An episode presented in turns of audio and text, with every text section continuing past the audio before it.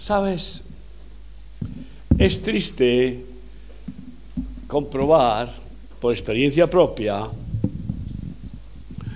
que aunque sabemos inteligentemente que las verdades de Dios son buenas, sin embargo, ¿qué habrá en nuestra naturaleza que la primera reacción ante cualquier orden, cualquier mandato, sea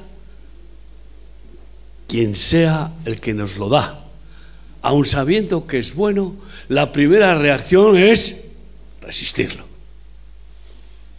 ¿Por qué? Porque instintivamente nuestro orgullo se siente humillado de que nos digan lo que tenemos que hacer. Como diciendo, ya me diré yo a mí mismo lo que tengo que hacer. Y enseguida la reacción es esa. Así que vaya papeleta. Y, y resulta que descubres que entiendes lo que es bueno y luego no lo haces. Y eso nos pasa todavía incluso algunas veces a los que nos decimos hijos de Dios. ¿Por qué ese orgullito no ha desaparecido del todo? ¿Quién puede decir que ya no tiene nada, nada, ni, ni una pizca de orgullo? Solo Cristo. Pues esa rebelión nos lleva incluso a hacernos daño, a no respetarnos ni a nosotros mismos. Porque sin la ayuda del Señor, aunque queramos hacer el bien, no lo hacemos. Imposible. ¿Cuántos habrán hecho el propósito de decir año nuevo, vida nueva? Y sin embargo, ¿eh? este año voy a dejar de fumar. Saben que el médico les ha dicho, eso te va a destrozar, te está matando poco a poco, pero luego llega el momento en que más deprisa.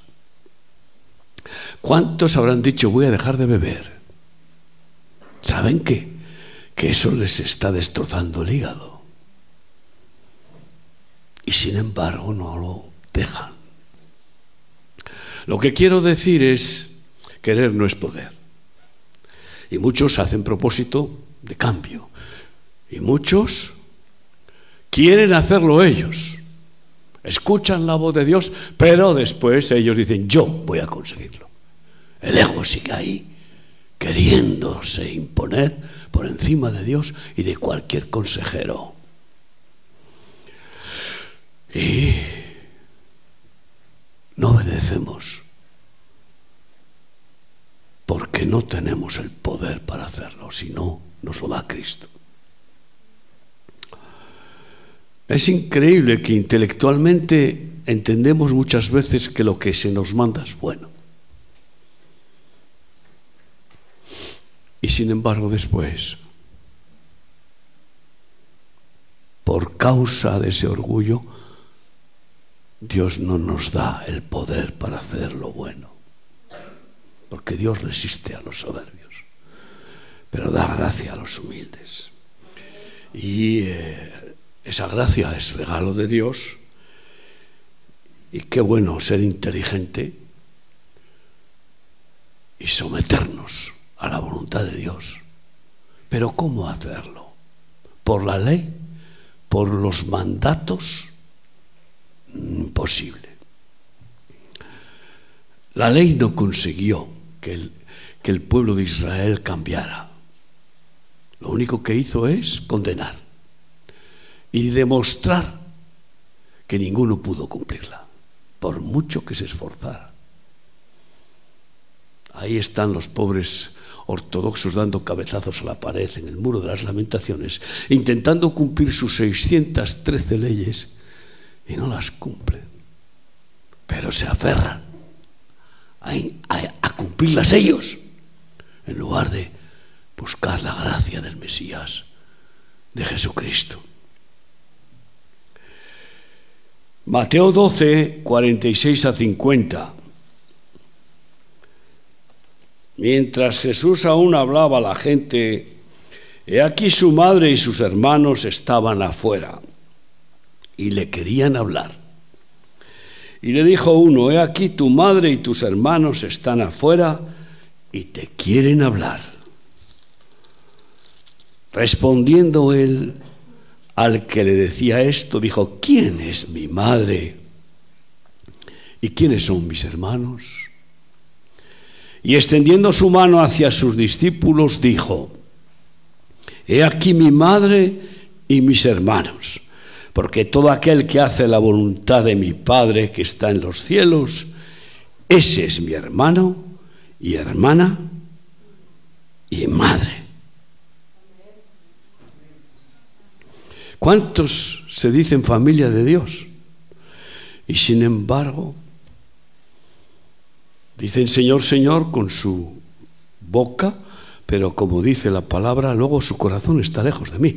Luego quieren hacer lo que les da la gana. Luego no me respetan, no me honran, cuando lo que yo busco al darles mis instrucciones, mis enseñanzas, mis mandamientos, es solo su bien, solo su bien. Ahí estaba María, madre de Jesús, con los otros hijos que tuvo. La Iglesia Católica tuerce este texto diciendo que es que se les llamaba hermanos a los que estaban con Jesús. No, porque ahí dice bien claramente ¿eh? la diferencia. ¿Quiénes son mis hermanos? Es que los hermanastros de Jesús no le respetaban, incluso hasta intentaron burlarse de él en la fiesta. No subes a la fiesta, ¿eh? Tú que dices que, ¿cómo es que no? no cumples con los ritos. Sí que es cierto que las fiestas son fiestas de Dios, la Pascua, eh, tabernáculos y Pentecostés, pero hacer la obediencia ritual de ir a las fiestas con un corazón egoísta, rebelde y orgulloso, ¿de qué sirve? Es hipocresía. Y María, protectora, pues estaba con sus hijos incrédulos. No creían en Jesús. Es más, no creyeron hasta que no vieron a Jesucristo resucitado. Después todos creyeron. Como dice que se encontraban en los Hechos de los Apóstoles, los, María y los hermanos ya con Jesús, cuando se apareció. Y hasta uno de los hermanastros fue el apóstol de Jerusalén, y que lo decapitaron por no renegar de Jesús, su hermano mayor y salvador. Entonces, eh, queremos ser verdaderos hijos de Dios. Pues, ¿cómo podemos decir eso si no queremos hacer la voluntad de nuestro Padre? ¿Cómo? Ahora, querer no es poder. Resulta que entendemos la palabra y la palabra nos dice, no matarás. Y claro, enseguida decimos, ¿cómo voy a matar? Pero si alguien viene eh, a intentar robarnos o a, hacernos daño, nos sale el indio o el toro español, me da igual. Y puede ser que incluso matemos. ¿Qué te parece? Y no robarás. Y resulta que si estamos a lo mejor en una situación económica difícil, ¿eh? y entonces dice, bueno, pues voy a hacer la declaración de la renta, voy a ver cómo me libro de impuestos, no sé qué, Pero sí muchos que se dicen cristianos. ¿Pero de qué estamos? Y es robar. Otros encima dicen, ¿cómo les voy a dar yo a estos políticos golfos mis impuestos? Ah, o sea que tú te vuelves golfo para intentar hacer justicia contra los golfos. Te vuelves golfo. Es que no es así. Y las consecuencias son nefastas. por la desobediencia. ¿Cómo podemos obedecer a Jesús? La única manera es dejándonos enamorar por Él. Porque solo así por amor obedeceremos. No porque lo manda, no porque lo manda, sino porque te amo y te respeto tanto que estoy seguro que eres digno de toda confianza, absoluta confianza, y que lo que tú dices es lo santo, lo sabio, lo bueno para mí. Confío plenamente en ti. No voy a cuestionarte. A lo mejor lo que me dices algunas veces no lo entiendo, pero lo dices tú. ya me lo explicarás, porque Él quiere explicarnos también todo. Fíjate lo que dice en Juan capítulo 15, versículos 14. Vosotros sois mis amigos si hacéis lo que yo os mando. Ahí veré vuestra amistad. ¿Quiénes son los que me aman? Había dicho unos versículos antes. ¿Quiénes son los que me aman? Los que hacen mi voluntad. Esos son los que me aman. Porque es por ese amor que queremos obedecer. Es por el amor de la esposa que obedece al marido. Siempre y cuando el marido no la mande pecar.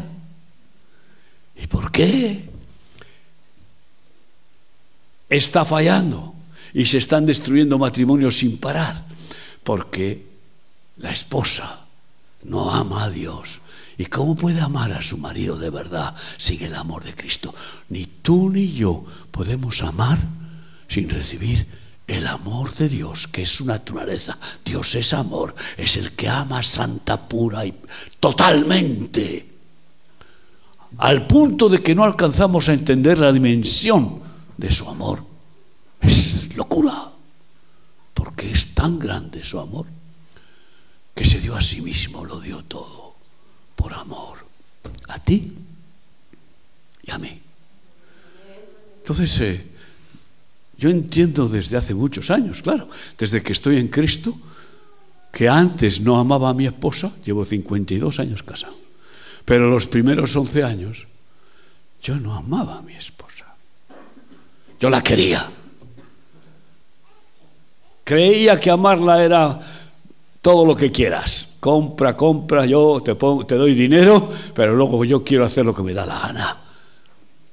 Y qué bueno que me lavas la ropa, me la planchas, que me das de comer, me das... Eh, qué bueno, te quiero, te quiero usar, disfrutar. Pero querer no es amar. Amar es todo lo contrario, es buscar el bien del amado. No es buscar nuestro propio bien, es darse por el amado. Y eso es divino. El ego no, no hace eso en la naturaleza humana no es capaz de amar de esa manera, y menos piensa un poco. Amar al que te odia, anda ya. Por lo tanto, si el nivel de amor que Dios quiere darnos es amar al que nos odia, bendecir al que nos maldice y orar por el que nos persigue para buscar su bien, y perdonar todas las faltas que nos hagan. Eso no hay hombre, no hay ego humano que lo pueda hacer. Solo el que recibe ese amor de Cristo, que ama incondicionalmente, totalmente y que perdona todo, solo en ese amor amaremos. De verdad. Y podremos llegar a ese nivel. Y vencer con ese amor al odio. Porque fuerte como la muerte es el amor, dice el cantar de los cantares. Y las muchas aguas, las muchas pruebas, las dificultades no pueden apagarlo. Si te, si te llenas de ese fuego, de ese amor de Dios, entonces quieres respetarle, quieres honrarle. ¿Cómo voy a ofender yo a mi papá? A mi Padre Santo, que me dio a su Hijo que me sacó del infierno. ¿Cómo no obedecerle? Puedo decirle, Señor, quiero obedecerte porque te amo, pero no puedo obedecerte porque, porque tengo todavía debilidades, tengo a veces cobardía y qué sé yo, pero ayúdame tú. ¿Y sabes qué sucede? Que entonces Él nos da el poder para obedecer, porque Él da el querer como el poder hacerle su voluntad. Es Él. Así que es todo por gracia, para que nadie se gloríe, se envanezca. No, yo he dejado la droga. ¿Tú que has dejado la droga? he visto tantos que han dicho eso, sí, he superado, he vencido la droga, he vencido el alcohol, ya no bebo. Hace unos meses empezamos a ver a un hermano ¿eh? que estaba otra vez con eh, la lengua y venga, había dicho eso que ya no bebía. Y empezó otra vez a beber. Y claro, le, reconvenimos, le, le, corregimos, le exhortamos, le dijimos, tú no puedes beber, te pones en peligro de muerte. Necesitas liberarte del alcohol de una vez por todas. Y no ha hecho caso, pues casi se muere está en el hospital. No obedeció. El consejo, el mandato era bueno, claro, pero él no es bueno, porque tú eres bueno. ¿Eres bueno? Muchos se creen buenos, dicen, no, yo soy bueno. No hay ni uno bueno. Solo Cristo es bueno. Y solo agarrados a Él tendremos su naturaleza buena, santa, sabia, divina. Separados de mí, vuelvo a decir, nada podéis hacer. Y en el momento en que nos separamos y empezamos nosotros a querer eh, tomar el control de nuestra vida, pues resulta que nuestra naturaleza vieja, el ego, quiere gobernar. Y nos vamos a la ruina. Porque ya nos gobernábamos antes, o nos creíamos que nos gobernábamos antes de tener a Cristo, y en realidad el diablo que nos gobernaba. Porque o con Cristo o contra Cristo. Aquellos que se creen, no creen ni en Dios ni en el diablo, y que se creen que son dioses de sí mismos, no se dan cuenta de que el diablo es su Dios y les está atrapando para machacarlos. Porque no hay bien fuera de mí, dice el Señor, y mucho menos contra Dios. Siempre me maravilla la obediencia de Abraham. Primero Dios le dice, era un idólatra, fabricante de ídolos en Irak. Y Dios se le revela de tal manera que queda embelesado, claro. Embelesado. Sal de tu casa y de tu parentela y sígueme, ve a donde yo te diga. Y obedece. ¿Por qué? Porque quedó flipado, enamorado. Quedó pillado por esa, esa manifestación de Dios. Es que lo que interesa no es que oigas voces humanas, religiosas incluso, o leas la Biblia, sino que conozcas realmente a Dios de una forma personal y entonces veas cuánto te ama y te enamores. Esto es un romance, no es religión. Y, y obedeció y salió de su casa y de su parentela y agarró a su mujer y le acompañó su sobrino y se fueron sin saber a dónde. Y el Espíritu Santo les fue guiando. Y así conocemos la historia de Abraham como Dios le, le hablaba y le bendijo y le dio solo un mandamiento. Anda delante de mí y sé perfecto. No existía la Torah 400 años después fue dada la religión, la religión verdadera en el monte Sinaí a través de Moisés. Antes no tenía religión, había relación. Anda delante de mí. que yo te cubro las espaldas. Ve donde yo te guía. Nada más. Y sé perfecto, que es lo que yo quiero para ti. Y ¿es, ¿Es bueno ser perfectos? ¿O es malo? Es imposible para nosotros, pero es bueno. ¿Eh? ¿Qué es mejor, ser defectuoso? ¿Eh? ¿O ser perfecto? Lo que pasa es que, como nos parece locura, como nuestra razón no lo capta, ¿eh? pues entonces vamos a dejarnos de ilusiones. No, no es una ilusión.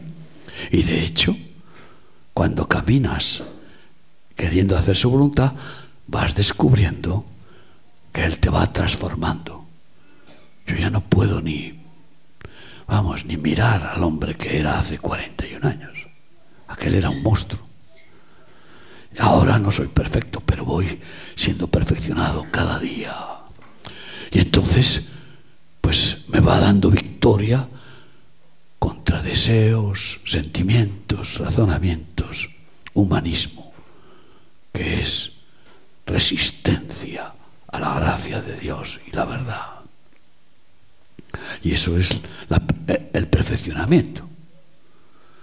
No dice, sé perfecto de golpe. Algunos se creen, recibo a Cristo, me arrepiento de mis pecados y la sangre de Cristo me limpia de, todo pecado, ya soy perfecto. No. En ese cambio de de ser tomado por Jesús, comienza el camino. Él es el camino. Andar en su, voluntad es siendo, es siendo perfeccionado. Hay que desearlo y hay que dejarse guiar por Él y por su santa voluntad. Y fíjate que Abraham llega a un punto en el que Dios hace el gran milagro, siendo viejo de 100 años, su mujer estéril de 90 años, nunca tenían hijos, Dios le da un hijo conforme a la promesa que le dio. Menudo milagro. Pero cuando el hijo llega a tener 12 años, o 13, no sé exactamente, pues eh, se lo pide, sacrifícamelo. Sacrifícame a tu hijo en donde yo te diga. Y entonces le conduce hasta Jerusalén, hasta el monte de Sión, donde Jesucristo después fue sacrificado. Allí. Y obedeció. Él podía estar diciendo, no entiendo, no entiendo, no sé cómo lo hará, lo resucitará, no sé cómo lo hará. Pero en Él confío. Es la misma actitud de Job, destrozado completamente porque Dios lo entregó a ser probado como nadie, solo Cristo sufrió más que Job. Y sin embargo, cuando su mujer le dice, anda, todavía mantienes tu integridad, maldice a Dios ya y muérete. Y él dijo, aunque me matare, en él confiaré. Porque al final te va a matar. ¿Quién crees que te va a quitar la vida? El único que la, que la dio. Él es el que tiene potestad para darle y quitarla. Pero además, ¿qué diferencia es de que nos quite la vida del cuerpo para llevarnos a la gloria con Él, a que nos quite la vida del cuerpo para que el diablo lleve nuestra alma al infierno? Y le dijo, mujer insensata, le dijo Abraham a su mujer, recibiremos de Dios lo bueno y no lo malo. Lo malo no nos damos cuenta de que si Dios lo permite no es malo, es que lo necesitamos. La disciplina, el castigo, las pruebas, porque si no todos tenemos tendencia a enfriar el amor. Una de las profecías de Jesús sobre este tiempo final es porque se aumentará la maldad, el amor de muchos se enfriará. Y así hay multitud de vírgenes necias, insensatas, que no tienen aceite, que ya no aman ni a Dios ni al prójimo mete la cabeza debajo de la y ala, a ver si pasa esta locura de maldad. Y como Dios no quiere que se enfríen el romance, ¿qué hace una mujer enamoradísima de su marido si se enfría? si se enfría. Y no vayamos solamente a pensar si se enfría sexualmente, que también.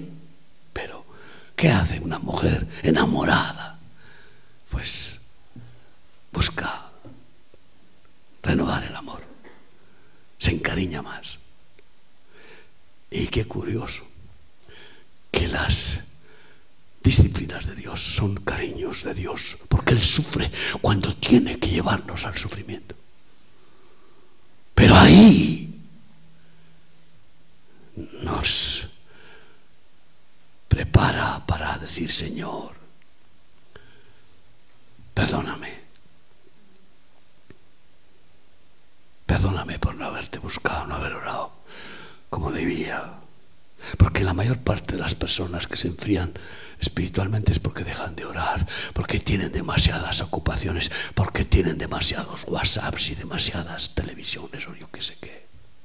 Y ya no oran, ya no buscan la relación, ya no tienen la comunión. Así muchos matrimonios se enfrían porque ya no hay conversación, no hay comunicación. ¿Para qué, ¿De qué le voy a hablar ya a mi mujer si llevamos tantos años ya? Perdóname el amor es tan original. Si es verdadero, si es divino, es tan original que siempre hay flores para decir. Siempre hay palabras preciosas, hermosas que decir. Así es Dios. Y cuando fue a sacrificar a su hijo Abraham y levantó el cuchillo para clavárselo. Como está escrito, lo pueden leer ustedes en Génesis 22. Pues entonces Dios dice, detente, detente Abraham, porque has sido probado y he visto que no me has negado ni a tu único hijo, lo más precioso para ti. Para darnos una imagen de que Dios Padre no nos negó a su único hijo, consustancial con Él. El verbo, que ya era Dios antes del principio, que era Dios, que era con Dios. Y lo tuvo que hacer hombre para salvar a la humanidad.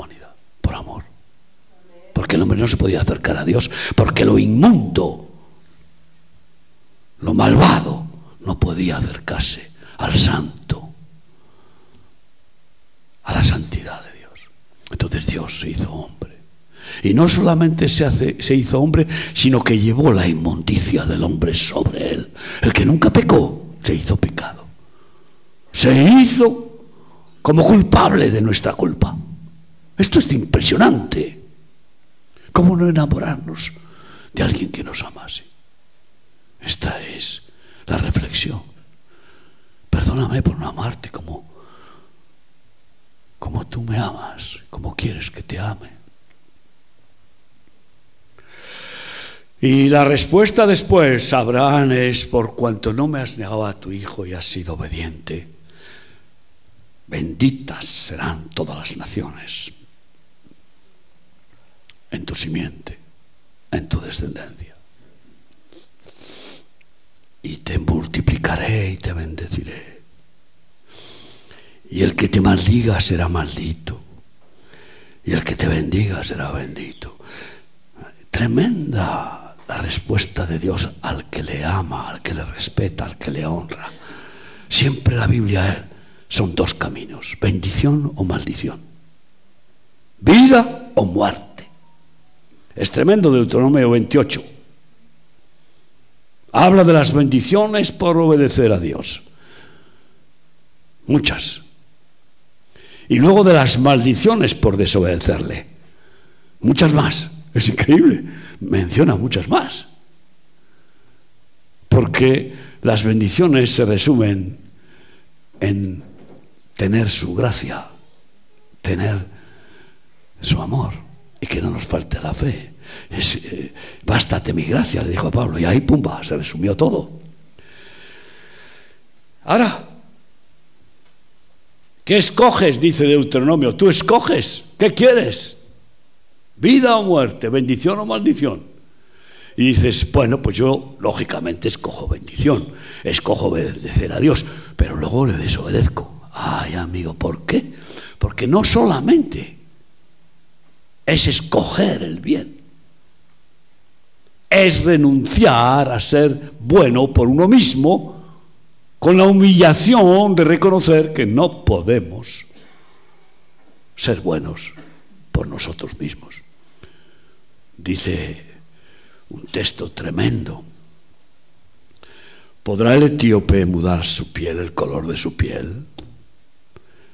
¿Y el, el tigre quitar sus rayas? O dice el leopardo. Así podrá el hombre malo ser bueno, hacerse bueno. Imposible. Pero Jesús vino para eso, para dar, hacer lo imposible. Dios hace lo imposible. Él es omnipotente.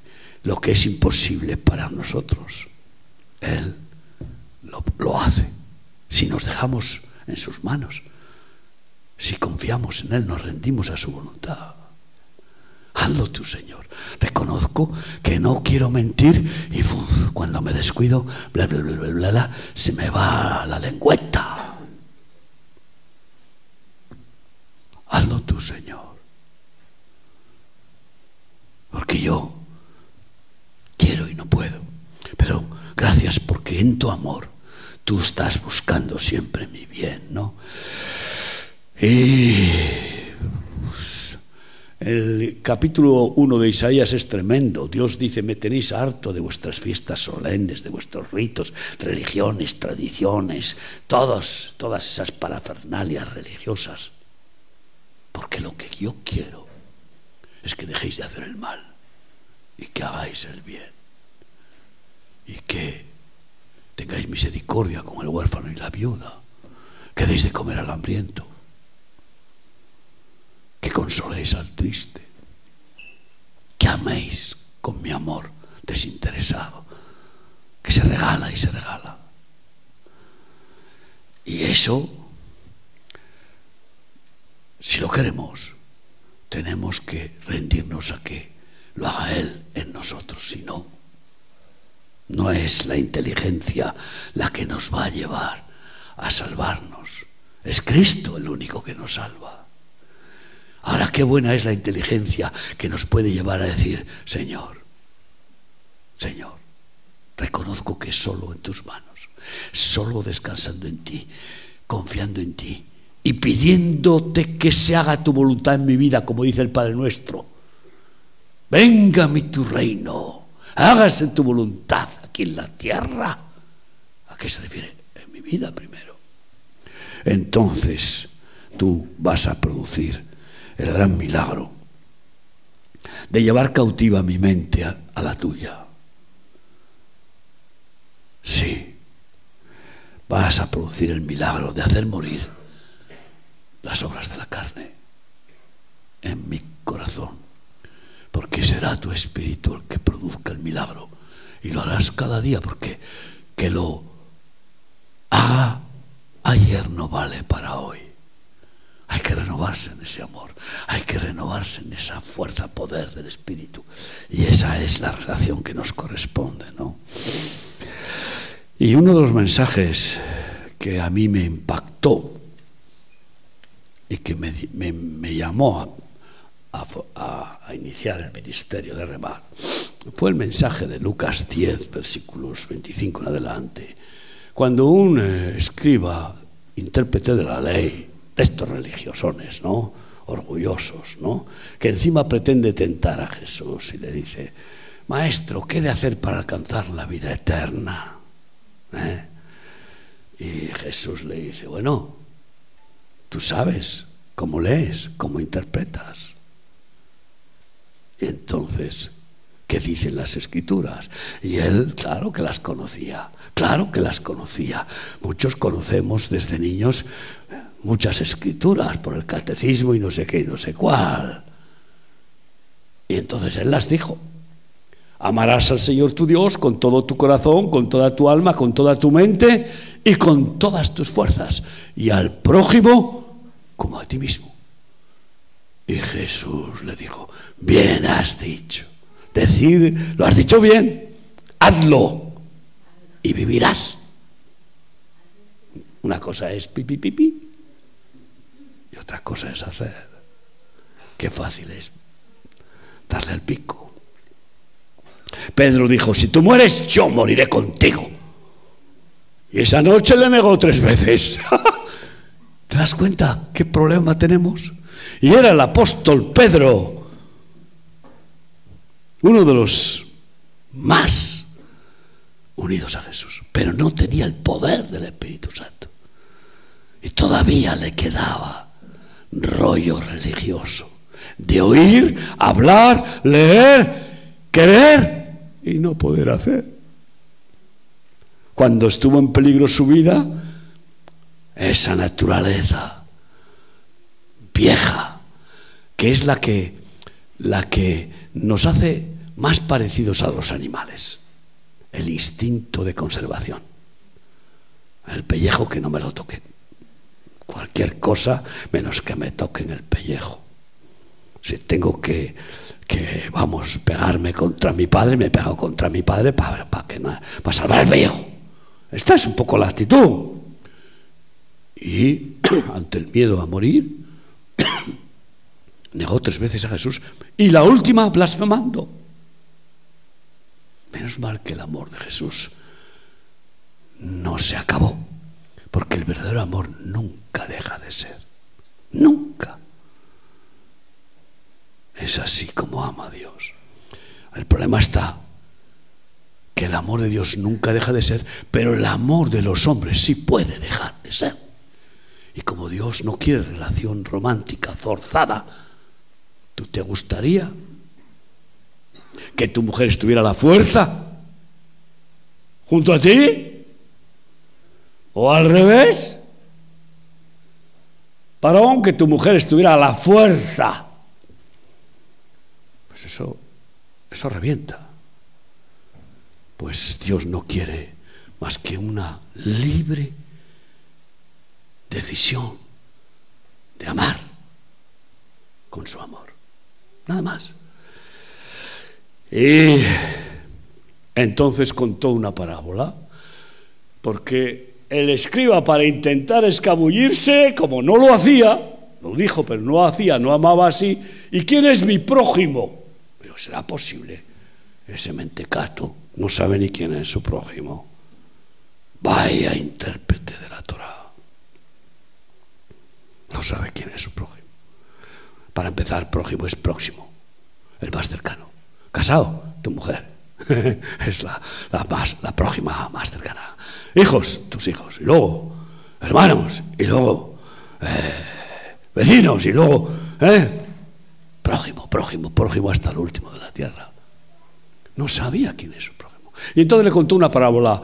Un hombre descendía de Jerusalén a Jericó. Salía de la ciudad, de la Torá, de la verdad, de la sabiduría de Dios, de los mandatos de Dios, a la ciudad del pecado. Así cuántos hay, cuántos hijos pródigos.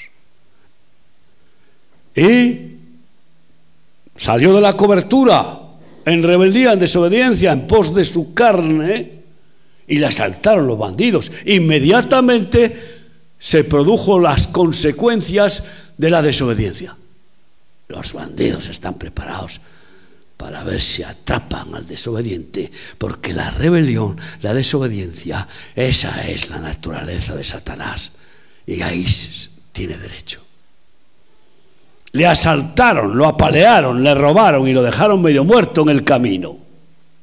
Y aquí que un sacerdote también iba a Jericó. Siempre me pregunto qué iba a hacer a Jericó. Le estaba prohibido. ¿Pero qué iba a hacer a Jericó?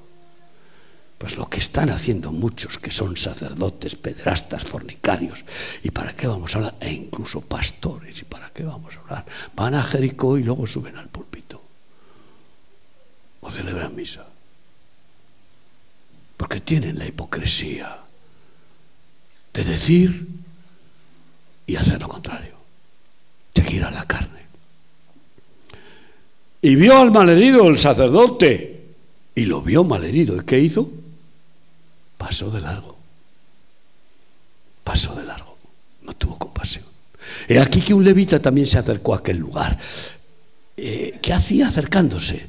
Ese tenía más rango y más eh, eh, poltrona religiosa y, no quería arriesgar del todo su, pienso yo, y se, acercó a echar una miradita, a mirar la carne, el mundo. Y vio al malherido. ¿Y qué hizo? Y pasó de largo. Pero resulta que un samaritano que iba a otra ciudad, no iba a Jericó, pero pasaba por allí, ni siquiera era judío, ni siquiera era de los que tenían la, la obligatoriedad de los dos mandamientos que resumen toda la Biblia. No, pero no era judío, era un samaritano. Y entonces vio al malherido, se movió a compasión, fue a él. Y le curó las heridas, echándole aceite y vino. Primero misericordia y luego el vino que escuece como alcohol y como sangre de Cristo, que limpia de pecado y que ha producido, el amor ha producido el arrepentimiento, el aceite que simboliza el amor, la compasión y luego el vino. Con misericordia y verdad se corrige al pecador. Primero la misericordia. Porque misericordia quiero y no sacrificio. Quiero amor, compasión. Es lo que quiere Dios. Y después le vendó las heridas que simboliza el amor fraternal. Cuidarle para que no se le vuelvan a infectar. Que no vuelva a las andadas. Que no vuelva a ponerse en peligro. Eso nosotros después lo hemos traducido en lo que se llama el ministerio sombra. Cuando llega un malherido a, a remar, le ponemos a alguien que está eh, como venda y cuidándole. Vamos, duerme a su lado. No le deja, vamos, ni a sol ni sombra, porque enseguida se va a buscar una, una colilla, se va a buscar fumarse, qué sé yo, una amapola que se encuentre en el campo. O darle al frasco de colonia. ¿Para qué vamos a hablar? Y lo cuida. Y después lo puso sobre su cabalgadura. No se dice qué cabalgadura era, pero si era un camello, un caballo, da igual, o un burro, valía una fortuna, más que un Mercedes hoy. Usó su bien y él tuvo que ir a pie, se tuvo que sacrificar para llevar en su cabalgadura al malherido. Lo llevó a un mesón y dijo al mesonero, cuídamelo, toma todo este dinero y cuídamelo que no le falte de nada. Y cuando vuelva por él, si te debo algo, te lo pagaré. Esto inspiró remar. Esta es una de las palabras que Dios nos dio para que remar ahora esté en 72 países. Pero, y termina así, y entonces le pregunta a Jesús, ¿quién fue? El buen prójimo? Y él contestó, el que obró con misericordia. Bien has dicho, ve tú y haz lo mismo. Haz, no digas, haz, ama al prójimo y socórrelo. Hermanos. Y, y claro, Muchos se convencen y salen de los cultos con el deseo de hacerlo. Pero luego no hacen lo más importante.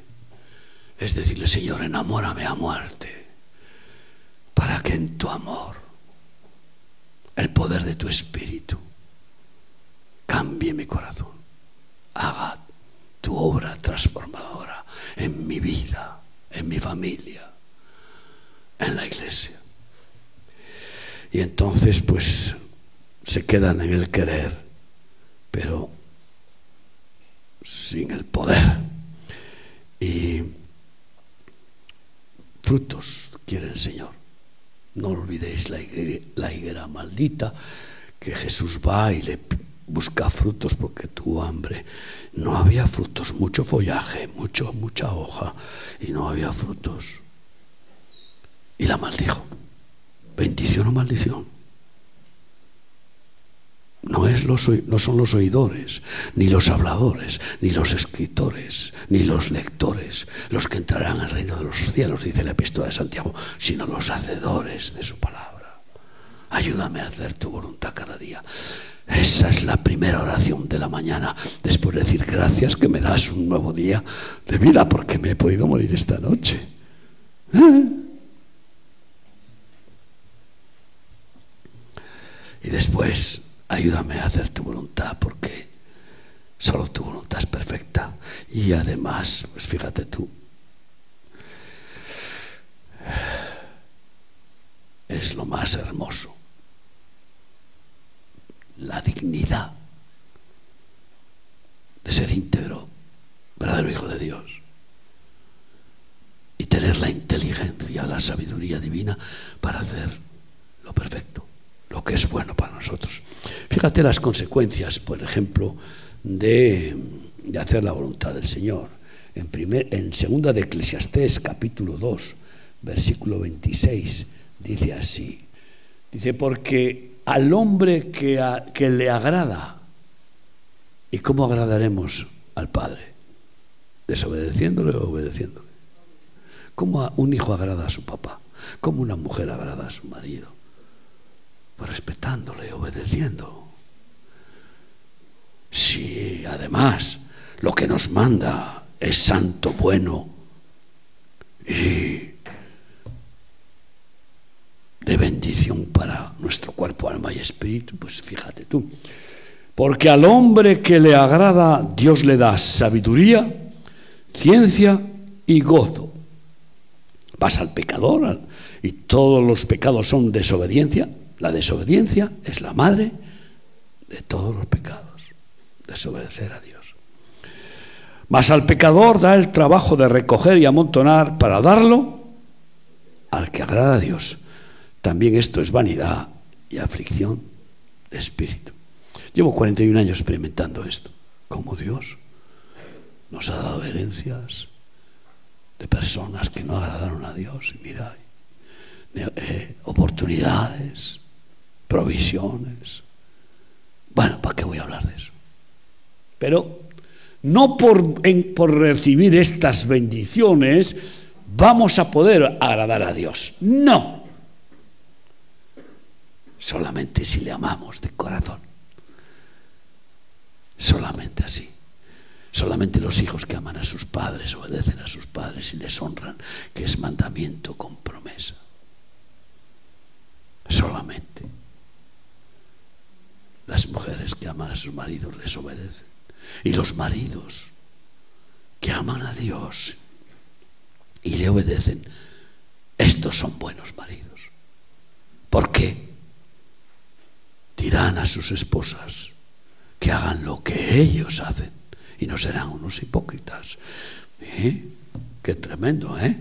Agarrar la Biblia y decir, mujer, aquí dice que te tienes que someter a mí, así que lo manda Dios, si no te voy a dar con la Biblia en la cabeza.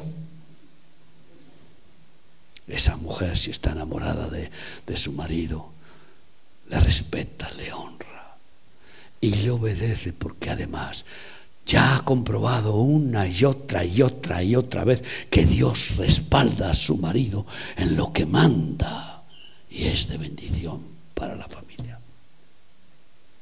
¿Qué queremos? ¿Eh? Y bueno, pues eh, los apóstoles fueron llevados a la cárcel después de ser azotados porque les ordenaron que no evangelizaran. Y desobedecieron. Y fueron sacados milagrosamente de la cárcel por un ángel y volvieron otra vez a lo mismo, a predicar el Evangelio. Y entonces les reconvinieron. ¿Y qué dijeron? Es necesario obedecer a Dios antes que a los hombres. He conocido a muchos y hace poco he hablado con un pastor que obedeció a su mujer antes que a Dios. perdió la autoridad y el desastre le vino. Esto es tremendo. Si se hubiera arrepentido y hubiera pedido perdón Y después hubiera dicho a la mujer, esto, esto no puede ser, mujer, así dice el Señor, yo soy un siervo de Dios, yo te quiero, pero no soy tuyo. Igual que las madres, que son tan posesivas que creen que los hijos son suyos. Claro que no vamos a hacer caso de esa ministra que dice de quién, de quién son los hijos. Son de los padres, como diciendo, no, los hijos son del gobierno. No, pero, pero cuidado, son de Dios. ¿Quién los dio? ¿Quién los formó? ¿Quién les ha dado la vida? Y esas madres que son posesivas y que entonces quieren que sus hijos hagan su voluntad maternal. Ay, amigo, qué terrible, qué desastre para esos hijos. Son tantos los ejemplos que podría dar. Y bueno, pues, ¿qué haremos? ¿Eh? ¿Dejaremos de confesar el nombre de Cristo? porque hoy no es políticamente correcto, religiosamente correcto, y porque puede entrañar que se revuelvan contra nosotros. Ay de nosotros si callamos como cobardes, porque el que calla consiente y otorga y se hace cómplice. El que me confiese delante de los hombres, yo le confesaré delante de mi Padre que está en los cielos. Resulta que los que callan como cobardes por un lado o por otro el diablo agarra, porque los cobardes son carnada para los demonios. Pero los valientes son defendidos por el valiente perfecto, que es Jesucristo, que tiene toda potestad en el cielo y en la tierra, y que guarda a sus valientes, como prometió. Y por eso no vamos a callar, no vamos a callar, eh, sino que vamos a confesar el nombre de Jesús. Y antes de que se termine el tiempo de la gracia de Dios y se cierre la puerta, pues hemos de confesar su nombre. Todos los que estamos aquí habremos enterrado a algún familiar. especialmente abuelos. ¿Dónde están? Ay. En la parábola del rico y Lázaro, cuando el rico está atormentado en una llama terrible, dice, Padre Abraham, Padre Abraham, envía a Lázaro que vaya a mis hermanos, advertirles que no vengan a este lugar terrible. Lo más terrible es que a lo mejor algunos hemos tenido la oportunidad de hablarles antes de morir. Y como a lo mejor enseguida se han resistido y no han querido, nosotros no hemos insistido. Hay que insistir, amigo mío. Hay que insistir con amor, con mansedumbre, pero presentar defensa de la verdad y confesar a Cristo, porque hay de aquellos que no tengan a Jesucristo, que es el único que salva a dónde van.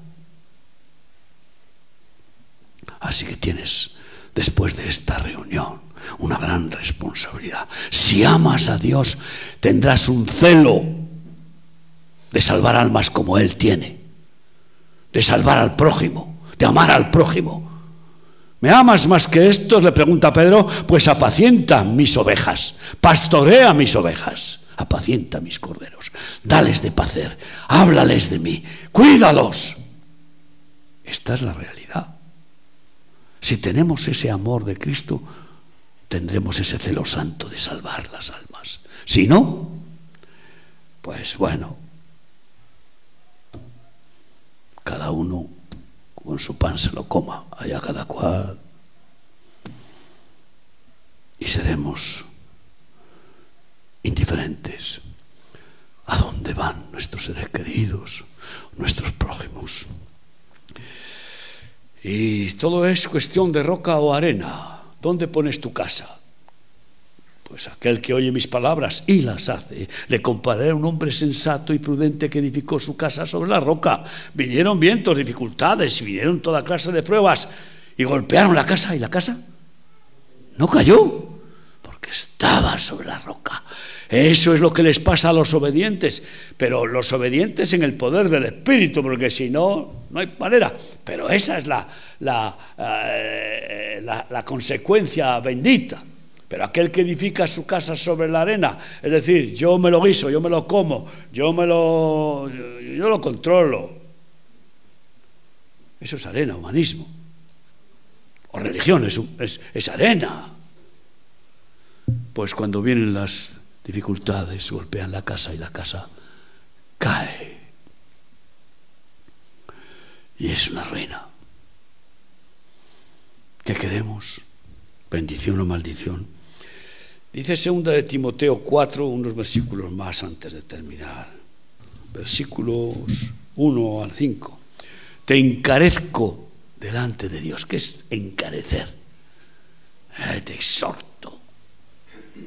Te, te llamo a la urgencia Te encarezco delante de Dios y del Señor Jesucristo, que juzgará a los vivos y a los muertos en su manifestación y en su reino, que prediques la palabra, que instes a tiempo y fuera de tiempo. A tiempo y fuera de tiempo. Es decir, es que ahora, como voy, eh, eh? ¿cuántos han ido en Nochebuena a ver a los abuelos, los padres, no sé qué? Pero claro, ahí, eh, con el marisco y el vino, el champán y las risas y no sé qué, eh, ahora no es el momento. ¿Pero cómo no es el momento? No hay ningún momento malo para predicar el Evangelio. Todo momento es bueno instes a tiempo y fuera de tiempo, redarguye y reprende, exhorta con toda paciencia y doctrina, porque vendrá tiempo cuando no sufrirán la sana doctrina, sino que teniendo comezón de oír se amontonarán maestros conforme a sus propias concupiscencias y apartarán de la verdad el oído y se volverán a las fábulas. Ese será el tiempo en el que la gracia de Dios se acabe y la puerta sea cerrada en un Yom Kippur, el último Yom Kippur, el Padre se levanta, cierra la puerta y ya ni se podrá predicar el Evangelio, porque el que lo predique será palabra hueca, sin el poder del Espíritu Santo para salvar, sanar y libertar. Y la iglesia habrá cumplido su cometido y a echar kilómetros huyendo a correr, porque el anticristo vendrá contra ella a muerte. Hermanos, aprovechemos el tiempo. Y claro, yo os digo, ¿cuál es en realidad la voluntad del Señor? ¿Qué mandó al despedirse? Marcos 16, 15, y por todo el mundo predicar el Evangelio a toda criatura, como hemos dicho. Pero para eso hay que ir. Y para eso hay que ser un misionero. Y para ser un misionero primero hay que ser un discípulo. Por eso Mateo 28, 18 dice, haced discípulos a todas las naciones, enseñándoles que guarden las mismas cosas que yo os he enseñado no mandó a hacer creyentes. Y la tragedia de la iglesia del mundo es que fabrica creyentes dominicales. Y no hace discípulos. ¿Por qué? Porque los requisitos de ser discípulos, amigo mío, es ser como Abraham. En Lucas 14 dice bien claramente lo que es ser discípulo de Cristo. El que ama más padre, madre, esposa, hijos que a mí no es digno de mí. Y el que no aborrece su propia vida por causa de mí no es digno de mí. ¿Por qué? Porque el que quiera venir en pos de mí, nieguese a sí mismo, tome su cruz y sígame. Hay que decir no y no a nuestro ego. Para que reine Jesús. Sea Él el que, el que obre y gobierne nuestra vida. Y después termina ese pasaje, ese versículo, que son muy pocos los que lo pueden soportar, poquísimos. El que no renuncia a todo lo que posee. Lucas 14, 33. No puede ser mi discípulo. Ahora bien, si no quieres renunciar y crees que es tuyo lo que retienes, estás engañándote a ti mismo. No tenemos nada.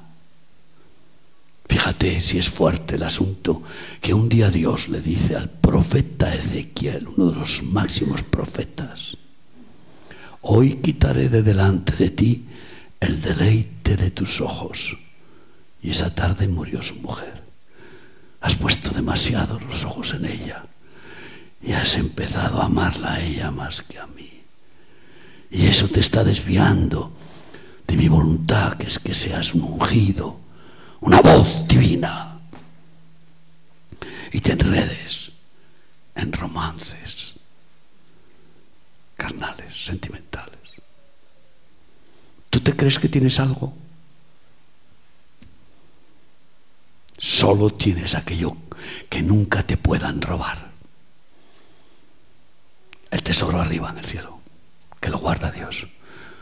Lo demás, lo demás, el orín y la polilla lo corrompen, ladrones minan y hurtan, y además la muerte te lo quita todo. Así que yo quiero hoy desafiarte con la urgencia tremenda de los tiempos que vivimos. Déjate escoger. No te conformes con el llamado, el llamado, el llamado. Muchos son los llamados, pocos los escogidos. Sé de los escogidos, apartados para Dios, porque iglesia significa los que han salido del mundo fuera para ser de Cristo. Eso significa iglesia. Apartado para Él, para servirle para ser formado, para ser un evangelista, un pastor, un maestro de la palabra, un ayudador, un socorrista, un buen samaritano.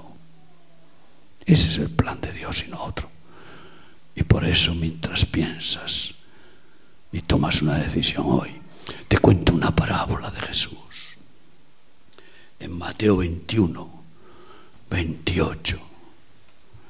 ¿Qué os parece? Un padre tenía dos hijos y le dice a un hijo, hijo mío, ve a trabajar a mi viña.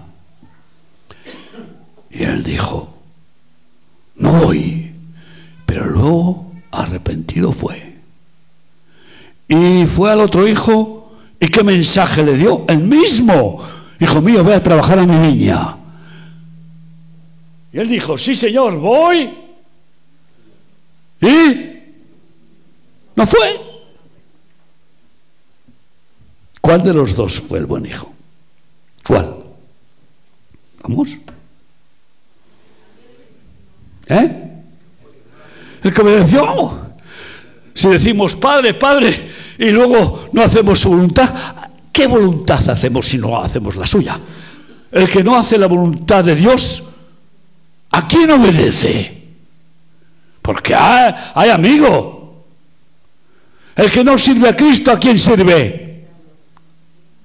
Esta es la gran pregunta. Ya está bien. Nosotros no buscamos creyentes, simpatizantes dominicales. El llamado de Cristo es hacer discípulos, obreros, dispuestos a amar a muerte, a ser valientes contra este mundo diabólico, a ser verdaderos héroes de la fe. Eso es maravilloso, porque habrá otra profesión mejor. Bueno, yo tuve una profesión que pocos consiguen en este mundo, con unas condiciones increíbles económicas y, tan solo con, pues con 21 años, 22, era el rey del mambo, me creía. y era un desgraciado total. Desgraciado, pero vamos. Pero lo amamos. Malaje. Egoísta. No era feliz. Ni hacía feliz a mi esposa ni a mis cuatro hijos. Pero Cristo tuvo misericordia de mí y me agarró. Me dio la vuelta y me, y me enamoró. Y vamos ya a muerte a muerte, Señor. Ya no, no me interesa nada. Solo que no dejes de amarme, por favor. Que no quites de mí tu Santo Espíritu, no me eches de tu presencia. Ten la paciencia que tengas que tener, porque, porque, porque claro, no soy fácil. Yo, Señor, te, estoy dando mucho trabajo eh, en tu perfeccionamiento de mi vida. Pero quiero agradarte, que estés contento conmigo.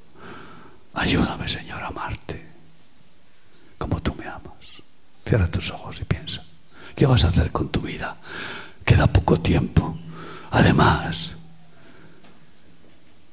¿cuándo crees que te, que te va a llegar la hora de salir de este mundo? No lo sabemos. No sabemos. Así que estemos dedicados el tiempo que nos ha concedido Jesús de estar en este mundo en la forma más maravillosa, que es en el romance del amor de Cristo, amándole como Él nos ama. Eso es lo que deseo, eso es lo que anhelo. Qué tremendas las palabras del Papa último emérito que dicen que al morir las últimas palabras fueron Jesús, te amo. No sé cómo ha sido su vida y no quiero juzgar, pero en cualquier caso, ese es el, resumen del plan de Cristo que podamos decirle, te amo y por eso quiero hacer tu voluntad, porque te amo, quiero honrarte, quiero, Señor, agradarte, cómo ser rebelde a tu santa voluntad. Venga a tu reino, Jesús. Ayúdame, ayúdame a obedecerte cada día. ¿Quieres decírselo? Ponte de pie conmigo para decirle, Señor, Quiero obedecerte porque tú no eres un tirano, tú no eres un mandón, tú no eres un dominante, sino que eres amor. Y tu amor es absoluto. ¿Cómo no amarte? ¿Cómo no querer respetarte y obedecerte, Señor? Ayúdame tú, Señor, a hacerlo. Por favor. Quiero negarme a mí mismo, pero no puedo sin tu ayuda. Dame el poder de tu espíritu para decir no a mi concupiscencia, a mi naturaleza vieja, a mi ego, a mis deseos, a mis pensamientos, a mis sentimientos, para que tú reines en mí. Venga a mí tu reino, reina en mí, Señor. Haz tu voluntad en mi vida porque solo tu es perfecta. Quiero obedecerte con toda mi alma, con todo mi ser. Ayúdame a hacerlo. Gracias, Padre, díselo. Gracias. Gracias que me escuchas. Gracias por cómo quieres bendecirme. Librarme de los bandidos. Librarme de los perversos de este mundo malvado para ser parte de tu familia eterna, verdadero hijo tuyo, porque deseo que se haga tu voluntad en mi vida y porque tú eres el que me da la gracia de ser parte de tu familia. Bendito sea tu nombre. Gracias por mis hermanos. Ayúdales. Ayúdanos, Señor. Haz que podamos confesar tu nombre sin miedo, ser valientes, proclamar tu verdad y no pensar cobardemente en las consecuencias. No buscar aplausos, no buscar reconocimientos, sino honrarte a ti. Gracias, bendito Padre. Gracias.